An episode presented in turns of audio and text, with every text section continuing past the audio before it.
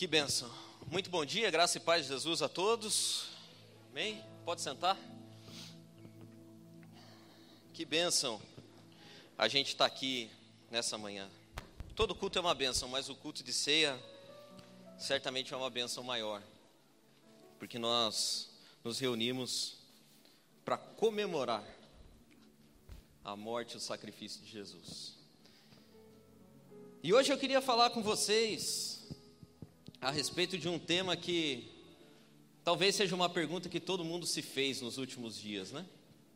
Eu não sei se você, quando olha para situações como a gente viveu, faz aquela pergunta que geralmente pessoas com mais idade fazem, né? Gente que já passou assim por um pouquinho. Olha, filho, onde é que esse mundo vai parar? Parece pergunta de vó. Eu não, tô, não sou vô, estou longe disso, mas me perguntei exatamente a mesma coisa. Eu queria que você abrisse a tua Bíblia, lá no Antigo Testamento. E nós vamos descobrir que essa não é uma pergunta muito nova. Segundo livro dos Reis, no capítulo 6. Se você quiser só marcar, porque eu até trouxe aqui o, o slide para a gente ler nessa versão.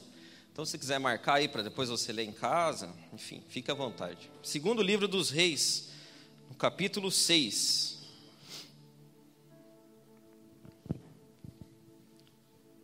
tem um povo que fazia a mesma pergunta.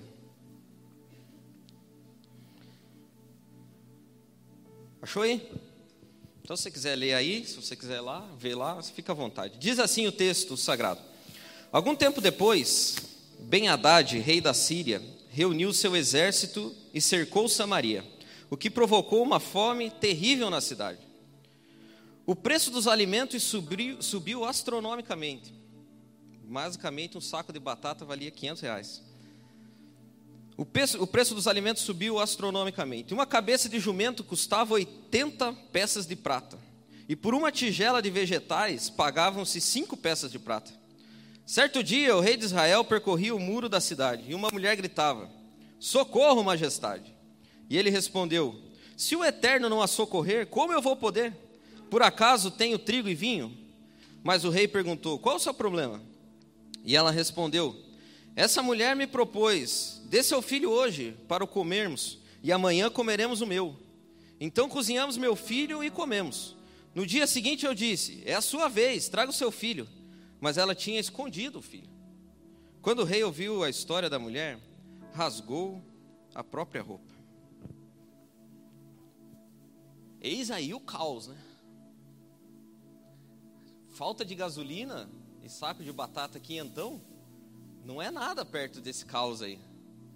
Porque a Bíblia diz que a estratégia do rei Ben Haddad, o rei da Síria, foi fazer um cerco naquela cidade. E é interessante que era uma estratégia usada, mas que não era a mais convencional. A mais convencional era invadir a cidade com tudo e roubar as mulheres, roubar tudo que eles tinham. Mas esse rei, Haddad, bem Haddad, não é o Haddad daqui de São Paulo, é outro. Esse rei decidiu cercar. E a morte daquelas pessoas era uma morte que ia acontecer lentamente, pouco a pouco. O desespero não se instalou de uma vez só, ele foi crescendo, crescendo, crescendo. E por que, que eu escolhi esse texto aqui? Porque nós hoje, cristãos do século 21, vivemos também cercados. Às vezes acontecem situações como as que aconteceram alguns dias atrás, mas elas são apenas o estupim de algo muito maior que acontece na nossa vida. Elas são o estupim de algo que há muito vem nos cercando. A ação do maligno na nossa vida e na nossa sociedade é exatamente como o Ben Haddad fez aqui, ele vai cercando. Coloca uma menina aqui, coloca outra menina ali, outra menina colar, e a hora que a gente vê, parece que o caos se instalou de uma hora para outra. Que os caminhoneiros geraram um caos enorme no país, mas isso não é verdade. A verdade é que o caos vai se instalando aos pouquinhos, pouco a pouco, dia a dia. E a definição platônica de caos é super alinhada com a Bíblia. Platão era muito mais crente do que muito crente. Platão, quando vai definir o caos, ele diz o seguinte: é um estado geral desordenado e indiferenciado de elementos que antecede a intervenção do demiurgo. O demiurgo é aquela face criadora que organiza caos. Você conhece alguém assim, não? Conhece algum demiurgo?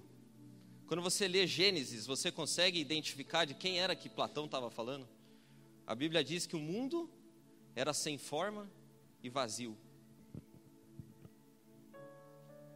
E havia caos sobre a face das águas. Até que um ser com inteligência superior decidiu ordenar as coisas. E começou a botar ordem onde não havia ordem. A situação é que momentos de caos revelam a nossa incapacidade de lidar com certas coisas. Momentos de caos nos fazem tomar medidas irracionais e desesperadas. Perceba o texto que nós lemos. Em que mundo uma mãe entra no seguinte negócio: Ó, vamos fazer o seguinte, vamos comer meu filho hoje e amanhã a gente come o seu. Só a proposta por si só já é louca e irracional.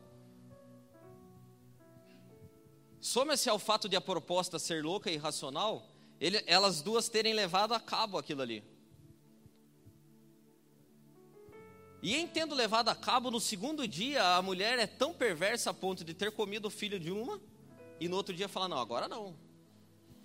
A gente tem de tudo aqui. A gente tem irracionalidade, a gente tem mentira, a gente tem engano. O caos nos leva a medidas desesperadas. Revela o que tem de pior dentro de nós. E quando eu olhei para os acontecimentos dos últimos dias, eu pude perceber que nada mudou. Porque veja, haviam pessoas dormindo em filas por conta de gasolina. Para mim, a gota d'água foi uma mulher que tinha uma caixa de água na caçamba do, do, do caminhonete dela. Existia uma fila enorme, um monte de gente que de fato precisava de gasolina. E aquela mulher foi na fila abastecer seu carro e levou uma caixa de água para encher de gasolina. E aí, perguntada a ela se ela não, né? Tem um monte de gente precisando de gasolina, a senhora vai encher seu tanque em mais uma caixa d'água. A senhora não se preocupa com os outros, não? Não preocupe não. Não preocupe não. É que eu preciso da gasolina. Urra. Você vivia na, dá vontade de falar, você vivia na reserva, né? De dezão em dezão. Agora você quer encher o tanque mais a caixa d'água. A cinco pila. Você percebe que o produto muda, mas a, a idiotice não muda? Pessoas estocando comida como se fosse o princípio da terceira guerra mundial. Eu fui em três, dois mercados para conseguir comprar leite. E ainda quando consegui, paguei três pilas na caixa do leite. Três reais, porque em algum momento várias pessoas foram lá e compraram leite. Até quem nem gosta de leite, quem não gosta de alface, comprou alface, porque a alface vai acabar. Eu passei bem sem a salada, tranquilo. Para mim o tomate pode custar 100 reais o quilo. Não como. Alface não comi. Eu já não comia. Por que, que eu vou me desesperar por conta do alface? Mas as pessoas não são assim. As pessoas, o caos atormenta. E vai acabar o mundo. E a gente vai morrer de fome sem alface. Meu Deus, o que, que é vocês? Tem um vídeo de uma senhorinha falando da chicória. Vocês viram esse não? O que, que eu vou fazer sem a minha chicória? Cheguei, pasma fiquei quando vi o preço da minha chicória, meu Deus, cara, em que mundo as pessoas ficam pasmas por causa do preço da chicória? Terrível situação estamos nós. Os espertão aproveita dos que ficam pasmo e colocam o quilo do tomate a sei lá eu quanto. É tão incrível, eu nem sei o preço, cara, das coisas. Eu falo assim, falo, vai comprar banana. Quanto tava? Tava tanto. Eu falei, é caro? Ixi. Não costuma, não... então os caras se aproveitam de cara igual eu. E se aproveitam das pessoas que estão desesperadas. E isso só revela uma face perversa do ser humano, que é ganância. Eu tenho gasolina. Eu tenho, você não tem. Eu vou vender a cincão para você. Você nem precisa, mas você acha que você precisa muito. Porque o caos tomou conta. E quando o caos toma conta, você começa a fazer medidas desesperadas que aplaquem o caos. E você vê que na história aqui não era nem um pouco diferente. Cabeça de jumento, 80 pratas. Tigela de vegetal, 5 pratas. Gasolina, 6 reais. Maço de alface, 5. Custava um e pouco, agora é 5. Mas é só aqueles caminhões que não chegaram, a produção está toda lá ainda, nada se perdeu. É, pois é. Mas é que você quer comer alface hoje. Se você fosse esperto e deixasse para comer alface semana que vem, quando a greve acabar, você ia pagar um pila. Mas como você quer comer alface hoje, você vai pagar cinco pila. E ainda vai fazer fila para comprar. Caos está instalado.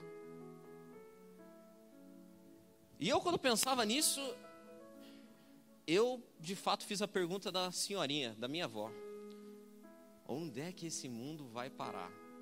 Porque a gente não sabe lidar com uma crise de uma semana. Já pensou grande tribulação como é que vai ser? Se os caminhoneiros já tocam o horror na vida da gente, já imaginou quando o príncipe desse mundo se manifestar com força?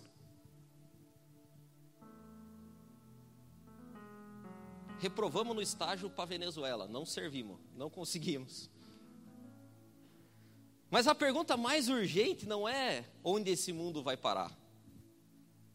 Tem uma pergunta anterior a essa que eu acredito que pouca gente se faz.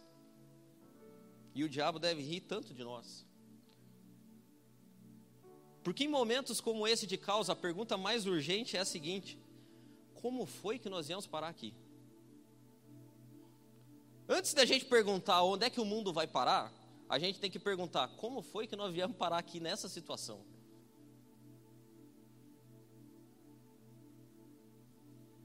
E eu queria ler outro texto com você. Esse texto aqui foi escrito há uns dois mil anos atrás, mas poderia estar na Gazeta do Povo da semana passada. Tiago capítulo 4, versículo 1 até o 3. Pode pôr aqui, por favor.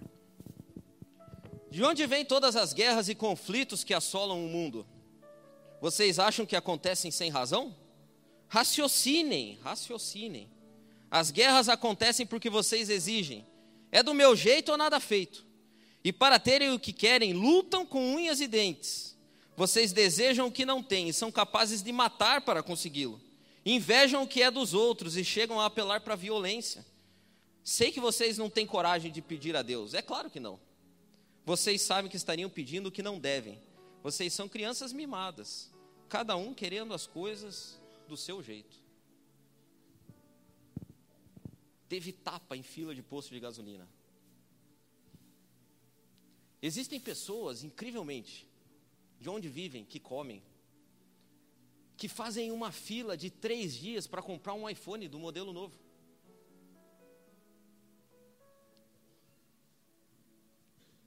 Tem gente que substitui o celular quando ele está novinho.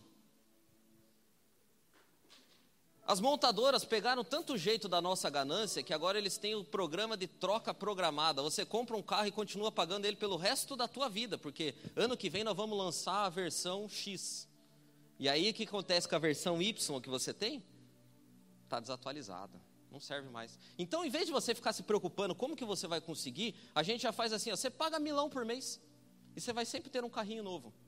E nós vamos tirar teu couro. Aquele carro que você comprou por 100 mil ano passado, hoje só vale 70. E o novo que nós vamos vender para você vale 120 mil reais. E você vai viver pagando, pagando, pagando. O mundo constrói um padrão que não é sustentável. Nós, nós somos 7 bilhões de pessoas no mundo. Produzimos comida suficiente para alimentar 10 bilhões de pessoas. E quase 2 milhões de pessoas, 2 bilhões de pessoas passam fome. Não é falta de comida. Nós não temos falta de comida, nós temos excesso de comida. Mas incrivelmente, existem pessoas que passam fome. O modo como nós escolhemos viver causa e cria o caos. E a gente é pessoas que estão cercadas pelo inimigo. Nós somos como aqueles habitantes de Samaria. De vez em quando o caos dá uma pum! E aparece um louco e taca um negócio num, num prédio e a gente fica horrorizado. Mas dali um pouquinho a gente já volta para a nossa vida normal. E aparece um outro louco lá na Síria e taca bomba química em crianças, e a gente fala assim: Meu Deus, onde é que esse mundo vai parar? Mas na segunda nós voltamos para a fila do iPhone. Porque o que vale para nós é o iPhone. É duro, né, cara? Mas Tiago está dizendo assim: ó, vocês pensam que as guerras e conflitos que existem no mundo são sem motivo? Raciocinem, raciocinem. O modo como a gente escolhe viver cria o caos, cria as condições para que o maligno vá minando a nossa vida. E quando eu vejo isso, eu, eu confesso para vocês que eu fico desapontado. Não com o que está acontecendo no mundo, fico desapontado comigo mesmo. Porque eu percebo que, sem querer, parece que eu sou enredado para esse tipo de coisa. Parece que não tem força suficiente em mim para lutar contra isso tudo. E tem um texto na Bíblia que me me faz discordar, parece, de Jesus. Porque o meu desejo não era esse. E eu leio, leio, leio esse texto e eu não consigo entender outra explicação senão o fato de que nós somos agentes transformadores do mundo. Jesus, antes de voltar para o Pai, quando ele vai orar pelos discípulos, é a oração mais maravilhosa que existe na Bíblia, que você pode encontrar. João capítulo 17.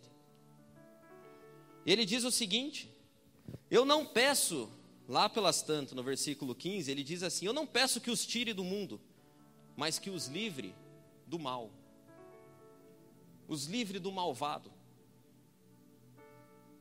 E o Del sempre fala aqui, e é a mais pura verdade. A maior vitória que o mal pode obter é quando ele nos torna igual a ele.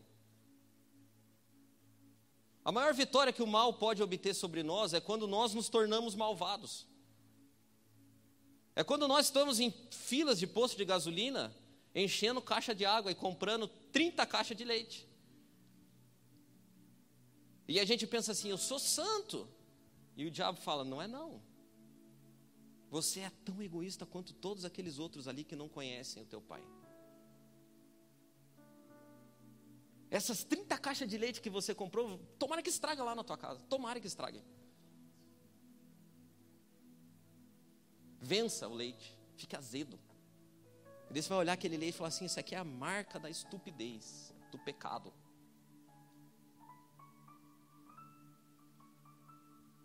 Porque o mal vai vai minando a gente, dali um pouco a gente não se conhece mais, a gente virou um malvado também.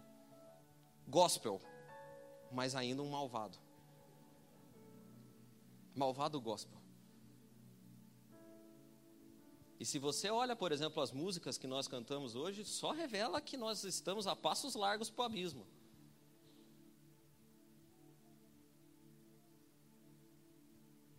É triste. Mas essa é a parte ruim da história. Essa é como nós viemos parar aqui.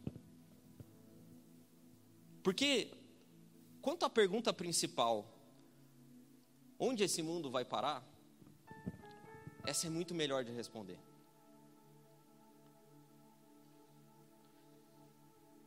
Onde esse mundo vai parar, eu respondo com prazer. Pelo menos tento. Porque assim como na história que nós lemos lá no no início do pessoal de Samaria, parece sempre que Deus está castigando o povo e criando caos. Quando na verdade não é isso que Deus está fazendo. Aquele rei, quando olhou para a cidade dele, fez o que muitos de nós fazemos hoje, principalmente os crentão. É Deus trazendo juízo. E Ele vai amassar vocês, até que vocês se convertam. Raça de víboras, seus incrédulos. E o rei lá de Israel fez o que muito de nós fazemos hoje. Quando o caos se instala, a gente olha e fala assim: Meu Deus, como isso aconteceu? Não sei, não fiz nada, sou bonzinho. E o rei falou assim, naquele mesmo texto lá que a gente leu, 2 Reis, capítulo 6, 33. Esta calamidade vem do eterno. O que mais eu poderia esperar do eterno? Ainda é hipócrita o cara. Ele toca o horror, e aí depois fala assim: Deus, por que é que o senhor está fazendo isso para nós? Ele joga a comida fora e depois fala: Deus, está faltando comida, por que o senhor tirou a comida? Não tirei nada. E aí foram consultar o profeta. E graças a Deus que existem profetas, porque os profetas falam as coisas que ninguém tem coragem de falar. E quando chegaram para o profeta, o profeta disse o seguinte, 2 Reis, capítulo 7, versículo 1. Eliseu disse: Ouçam o que diz o Eterno. Ouçam o que diz o Eterno. E aí que eles deviam estar pensando assim: agora ele vai falar todos os nossos pecados e vai dizer que está nos castigando.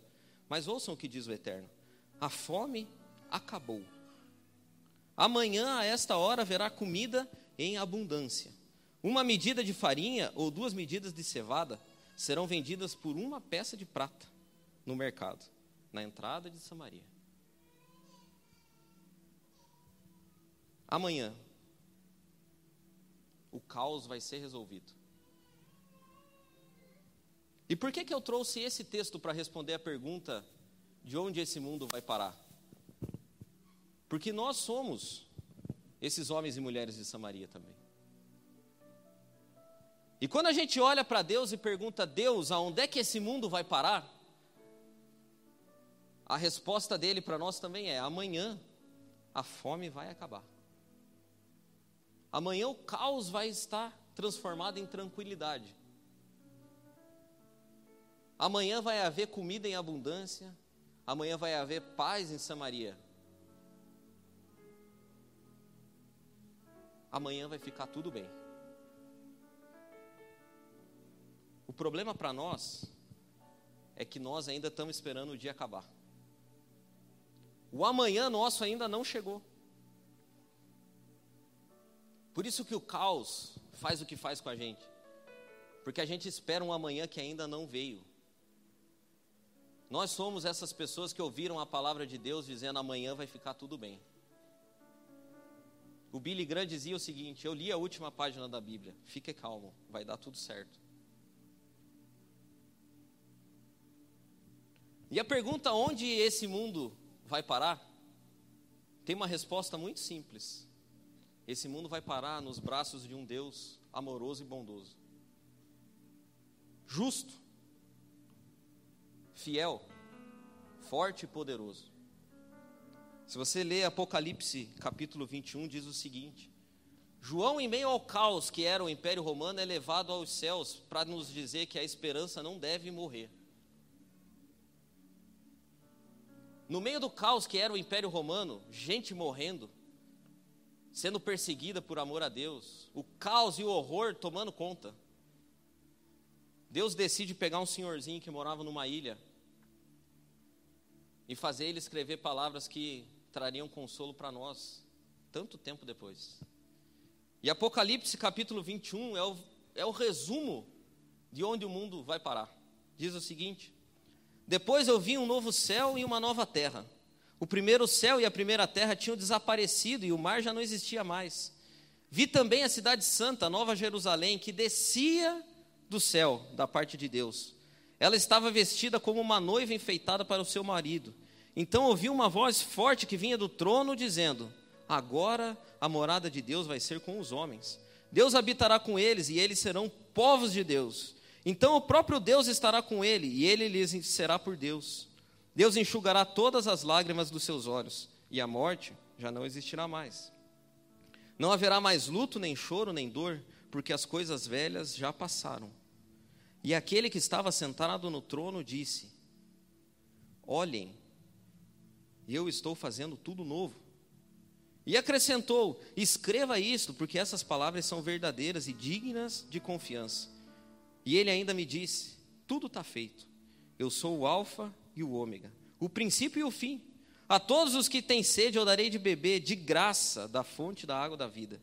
Aquele que vencer, ele dará todas essas coisas, e eu serei o seu Deus, e ele será o meu filho. É aqui que o mundo vai parar. É exatamente aqui que o mundo para. O mundo para nos braços de um Deus amoroso. O jogo está jogado. Lembra da última Copa? 30 minutos do segundo tempo, 7 a 1 para a Alemanha. Triste, né? Nós somos a Alemanha, nesse caso. O jogo está jogado, entendeu? É tocar bola de lado, tal. Sem firula, galera. Sem firula. Ninguém em sã consciência falaria assim: Eu acredito que dá para virar, hein? Nós somos a Alemanha, o diabo é o Brasil. O jogo está feito, cara. A gente já sabe onde é que vai dar. Já sabemos. Nós vivemos um já já já conquistou, já venceu. Já ganhou da morte. Mas a gente ainda morre. A gente está jogando o jogo aqui, pode ser que venha um incircunciso e dê um carrinho e tire a gente da final. Por um instante. Mas a vitória completa já está garantida. Hebreus capítulo 2, versículo 8 diz que Deus sujeitou todas as coisas ao nome de Jesus, e tendo sujeitado todas as coisas a Ele, nada ficou que não fosse sujeito. Só que dele coloca uma vírgula. Todavia, ainda não vemos todas as coisas sujeitas a Ele. É o mundo nosso. A gente já ganhou, mas o jogo ainda temos que jogar. E sabe que isso tudo foi só a introdução. Só a introdução. Esses episódios aí que aconteceram, eles espantam, eles nos fazem pensar, mas eles revelam uma, uma face muito triste, cara, do mundo que a gente vive. Eles revelam a decadência que a gente está. E o que mais me espanta nisso tudo, mim, a mim, tá? É que no meio desse caos miserável que nós estamos vivendo, a gente olha as estatísticas e a igreja só cresce. A igreja só aumenta de tamanho. Nunca a igreja foi tão numerosa como é hoje. Então a gente vê o caos aumenta, e a igreja aumenta junto. E aí, quando eu olho para essa conta, eu falo assim, mas ou eu sou errado e acho que não tem caos, eu estou vendo errado, eu estou vendo caos, mas não tem.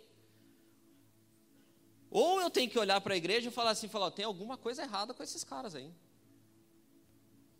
Porque não é possível que 30% da população brasileira se diga cristã e se você somar isso os católicos também, esse número vai quase que a totalidade.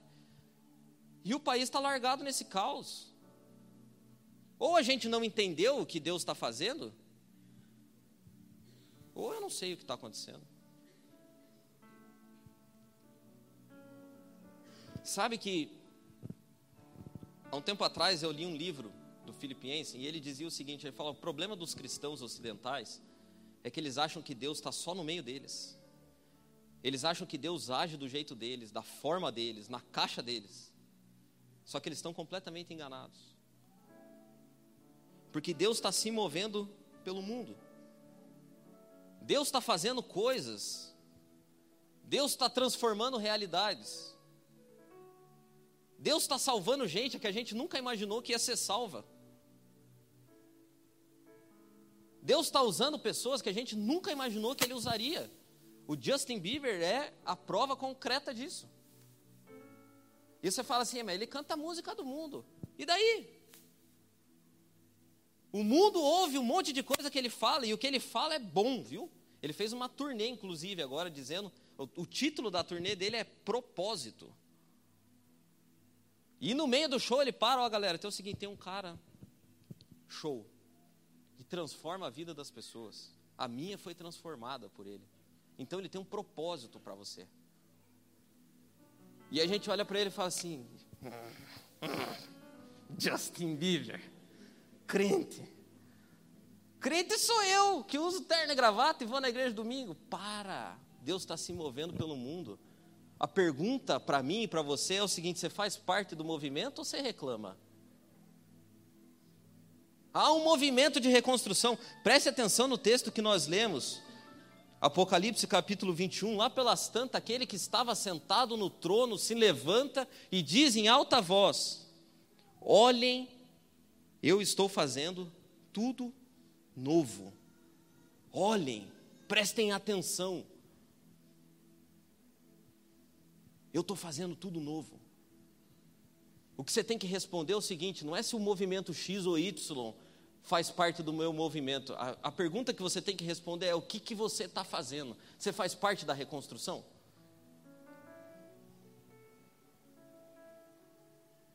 A gente tem que parar com esse negócio, cara. Parar com o monopólio divino. Parar. Tem um monte de gente que, que você vê que faz a obra de Deus de maneira clandestina. Esses tempos atrás, eh, a gente perguntava para a pessoa que nos ajuda lá fazendo as importações da China, como que ela tinha aprendido a falar inglês. E olha que estratégia maravilhosa. Ela respondeu o seguinte, ela falou assim, sabe o que acontece? Aqui na China, quase todo mundo que aprendeu a falar inglês, aprendeu pela Bíblia. Porque os caras que vêm aqui, não podem trazer a Bíblia, mas no meio das aulas de inglês, eles vão nos falando da Bíblia. E sabe o que aconteceu comigo? Hoje eu sou cristã fazendo aula de inglês. E nós estamos aqui. Chorando o caos. O mundo vai parar nos braços de um Deus amoroso. A pergunta para mim e para você é: nós estamos fazendo parte da reconstrução? Olha o que diz 2 Coríntios, capítulo 5, versículo 18. Tudo isso provém de Deus, que nos reconciliou consigo mesmo por meio de Cristo e nos deu o ministério da reconciliação. E não satisfeito, Paulo ainda vai explicar, ou seja, que Deus em Cristo estava reconciliando consigo o mundo, não lançando em conta os pecados dos homens, e nos confiou a mensagem da reconciliação. Portanto, somos embaixadores de Cristo, como se Deus estivesse fazendo o seu apelo por nosso intermédio.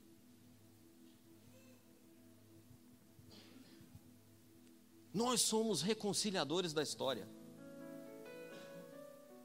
Nós somos aqueles que traz ordem em meio ao caos e não que aumenta o caos. Nós somos aqueles que constroem coisas e não destroem coisas. Mas sabe que no fundo eu acho que não estou falando só de nós aqui. Eu estou falando da igreja brasileira de uma maneira geral. Eu acho que a gente está perdendo o bonde da história, cara. De verdade. Estamos perdendo o bonde. Sabe o que me ocorreu essa semana? Talvez nós sejamos como aqueles músicos lá do Titanic. O navio afundando e nós tocando violino, cara. O circo pegando fogo, entendeu? Pegando fogo. E nós fazendo reunião para ver qual é que vai ser o tema e a cor do uniforme do nosso congresso. O circo está pegando fogo e a nossa preocupação é qual é que é o texto base. O circo está pegando fogo e tem um monte de gente defendendo um exército denominacional, xingando pessoas que saem de lá como se elas tivessem ido para o exército inimigo. Pelo amor de Deus, cara, acorda, acorda, acorda, vocês que dormem. Não é tempo de destruir nada, é tempo de reconstruir. Eu fiquei chocado, chocadíssimo. Pasmo fiquei. E não foi com o preço da chicória, não. Tem um vídeo circulando com força aí na internet. Eu recebi de duas pessoas. Mais uma já vira viral, né? Três já pode pedir música no Fantástico, vira viral. Tem um pastor que diz que Deus está trancando o Brasil. Numa plateia, cara, assim, ó, gigantesca de gente. E aí, pasmo mais fiquei, quando vi a galera tudo uniformizada. E aí eu falei, não, nós estamos mesmo tocando violino enquanto o barco afunda, porque não é possível. E o cara falava: é Deus que está trancando o Brasil, porque a palavra foi pisada na nossa nação. Deus está furioso com a gente, irmão. E essa, situa e, e essa fala é cômoda, ela é super cômoda. Porque quando Deus está furioso com a nação, nós estamos tranquilos. Eu sento aqui e toco violino. Porque Deus está furioso com a nação, Deus não está furioso comigo.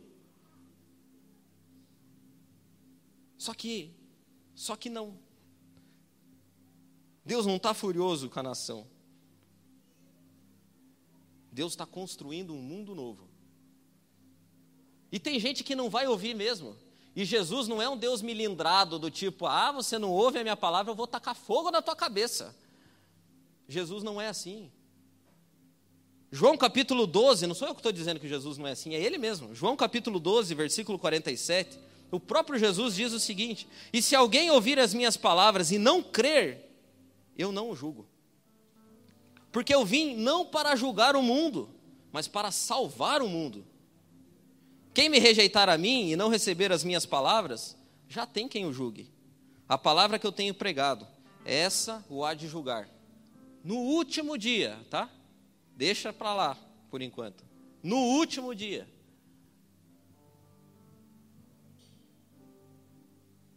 Deus não está destruindo o mundo, nós estamos.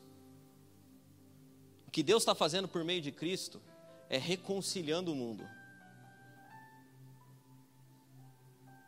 Deus chamou a mim e chamou a você e nos confiou o ministério da reconciliação. E a pergunta que eu faço para você é o seguinte: você é um reconciliador? ou você é propagador de caos? A Bíblia diz que nós temos a imagem e semelhança de Deus, a imagodei. E Deus é um Deus criativo que coloca ordem no caos. A pergunta pra, que eu faço para você é: você também coloca ordem em caos? Ou a tua casa é um caos? E a gente pensa assim, cara, eu não tenho esse chamado para ir lá na África e acabar com a fome da África. Beleza, eu também não tenho. Mas a reconciliação começa nas pequenas coisas. A reconciliação começa quando eu e você, que somos homens, olhamos lá para a nossa casa e falamos assim: Deus, aqui não vai reinar caos. Nessa casa aqui eu sou um reconciliador. O que o senhor precisar de mim aqui, pode contar comigo, viu? Essas crianças que estão aqui não vão ser educadas pela escola, não, vão ser educadas por mim. Tudo aquilo que está quebrado na minha volta é minha responsabilidade. A reconciliação começa quando mulheres conseguem entender que há um sacerdócio masculino, por exemplo, dentro de casa. e param de dar ouvido para o caos feminista que está instalado aí no país.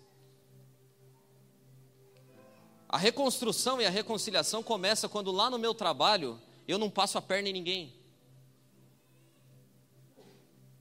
A reconciliação começa quando eu venho aqui para a igreja e não coloco os meus próprios interesses, mas eu pergunto como é que eu posso servir isso aqui. A reconciliação começa quando a gente, honestamente, olha para Deus e fala assim: Deus, eu entendi. Que o caos não é criado pelo Senhor, o caos é criado por mim. Por isso eu te peço perdão. E eu te digo, Deus, conta comigo para restaurar o caos. O Senhor está se movendo pelo mundo, minha função não é julgar, minha função é restaurar o mundo junto com o Senhor. Eu sei que o jogo já está jogado, mas ainda a gente sofre uns carrinhos meio maldoso. E eu estou aqui para recuperar o maior número de pessoas e soldados feridos que forem possível. Então a minha casa não vai ser o caos e o diabo vai perder, porque eu não sou malvado, não me torno malvado e ainda vou roubar um monte de gente dele. A minha casa não vai ser o caos e nem dos meus amigos, nem dos meus vizinhos, porque eu sou um reconciliador da parte de Deus. Eu não trago julgamento e não trago justiça, eu trago reconciliação para o mundo.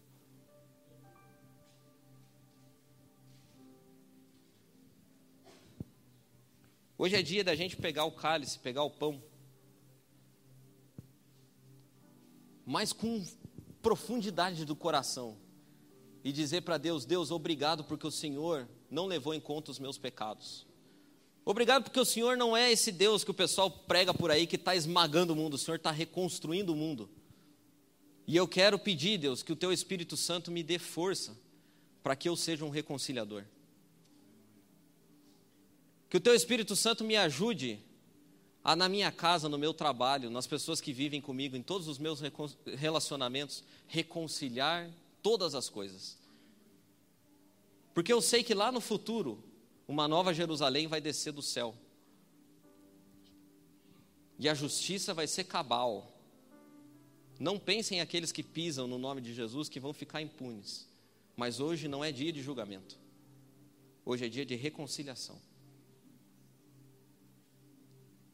Vai chegar um dia que esse mundo vai parar nos braços de um Deus amoroso de um Deus bondoso, mas também de um Deus justo.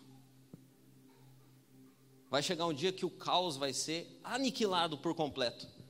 Enquanto isso, a gente segue fazendo escola, segue fazendo hospital, segue aconselhando casal, segue sendo aconselhado, segue cuidando de criança que não tem pai e mãe, segue alimentando pessoas que não têm comida Enquanto a vitória não é cabal, ela vai dando sinais.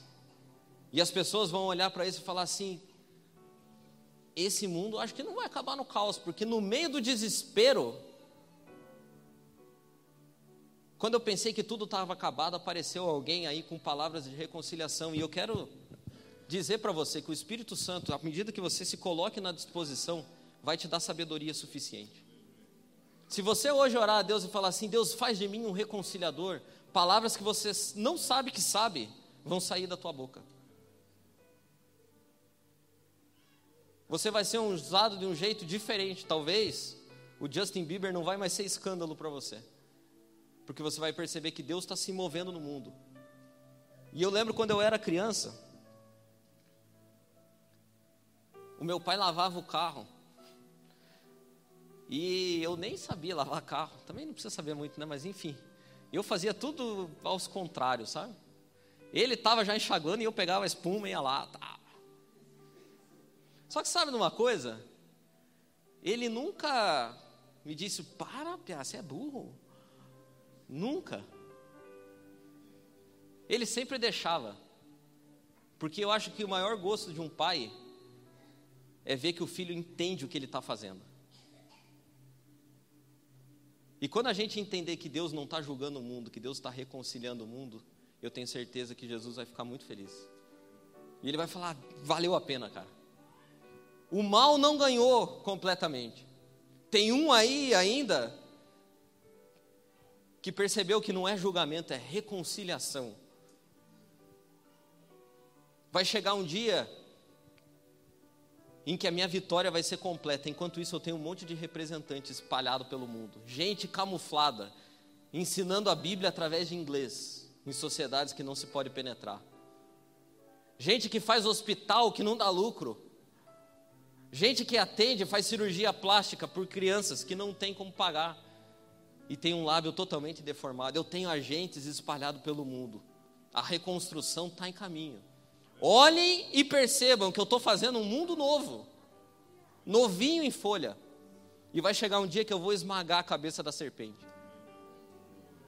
Vai chegar um dia que a vitória vai ser cabal e completa. Enquanto isso, arregassem as mangas e trabalhem. Chega de escolher cor de uniforme, para com isso. A minha oração para Deus essa semana foi: tira o violino da minha mão e me dá preocupações reais. Me dá preocupações reais. Me faz perceber os seus movimentos, Deus.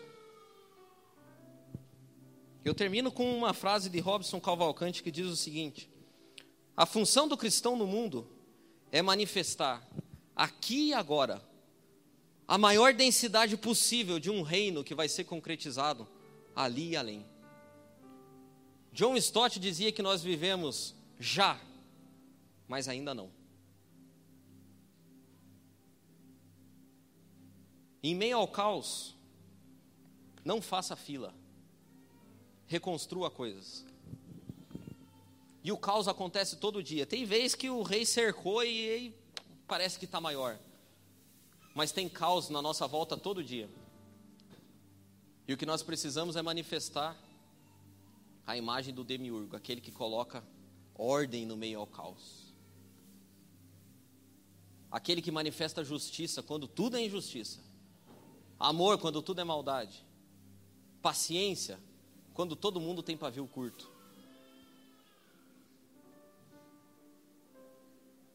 Restaure, comece com pequenas restaurações.